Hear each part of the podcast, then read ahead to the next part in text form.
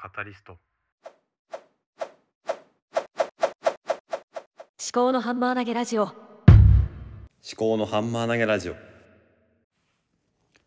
考のハンマー投げラジオ。パーソナリティの立宮紀彦です。この番組は3児の父で理系出身理系出身事務職の私が自分の頭で物事を噛み砕いて未来の自分に届けるというテーマでお送りしております、えー今日は第413回のエピソードです。2月6日月曜日えっ、と。そうですね。今日遅くなったんですけども今日は、まあ、月曜日ということで幼稚園の娘のお布団持ってかなきゃいけないんですけど昼寝のお布団。それを幼稚園に着いてから気がついてまた戻ってきたということで、えー慌てて、うん、往復したっていうところですね。で先週の金曜から妻と娘下の娘が2歳なんですけども、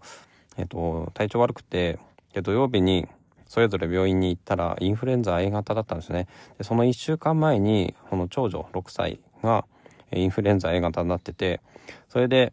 もう今大変な状況ですね。でただまあ私はちょっと今日は仕事に来させてもらっているんですけども、うん、まあちょっとね妻まだね頭痛かったりとか、えーそれで心配なところなんですよねで次男が、まあ、4歳なんですけど保育園一番下と一緒に通っているのでそれで、まあ多分まあいけないかなとということで、まあ、妻がねもう熱は昨日下がったんで家でまあ見てるってことなんですが、まあ、妻のね仕事が大変でねそのそれが心配なんですよね。で今みんなのメンタルーム聞いてきたんですけども1個前ので40歳を目前にして、えーチャレンジするかどうかっていうようなそういう相談についてのメンタールームだったんですけどもとそれを聞いてて、まあ、妻の状況とすごくなんだろうな一致はしてないんですけどもなんかこのアドバイスをなんとか伝えたいなーってでも私が言ってもなかなか難しいだろうなその実際に妻ができるだろうできるだろうかっていうのが難しいなって思ったのがあったんですね。それが自分だけが把握しているタスクを限りなくなくしていくっていう野村さんのアドバイスですね。でこれは、まあ、常日頃野村さん多分おっしゃっていて本当にそうだよなって。で私自身もそれができてない部分もあるんですよね。でマニュアル化してなかったりとか例えばその関係者が登場する関係者とのなんだろうな調整とかしていく中で今どういう状況になっているのかとかっていうのが、まあ実際把握してるのが自分だけっていうこともあったりする。で妻の職場も結構その一人一人別担当っていうことでなんか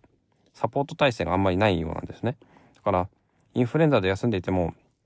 あのリモートワークでなんとか仕事を進めなきゃいけない雰囲気になってたりとか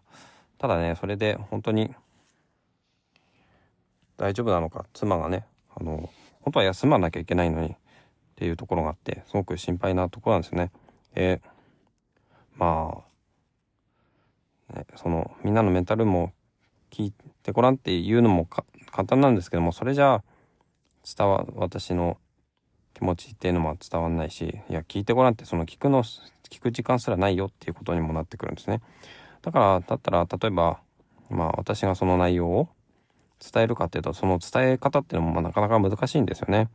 あのポッドキャストでこういうアドバイスがあってねとかってもうそんなのは分かってるけどなかなかそんないきなり自分の力で他の人の仕事のスタイルを変えることが難しいだろうなっていうのはあるんですよね。だからどうやってねあのアドバイスしたらいいのかなってまあアドバイスをしてもしょうがないのかなと思うんですけどだからそういうことが書いてある本とかをさりげなく目につくところに置いといてで妻の方でなんかタイミングが来たらそういう本を見てもらってとかそういうふうにさりげなくやっていくしのがいいのかな？それしか方法はないのかなって思ったりしています。それで今日通勤してきました、はい、で今日も最後までお聞きいただきましてありがとうございました。ではまた。思考のハンマー投げラジオでは皆様からのお便りをお待ちしております。エピソード概要欄にハッシュタグ付きのツイートを作成できるリンクとメッセージフォームをご用意しております。もしこの番組が気に入っていただけましたらフォローやレビューをしていただけますと励みになります。ご視聴ありがとうございました。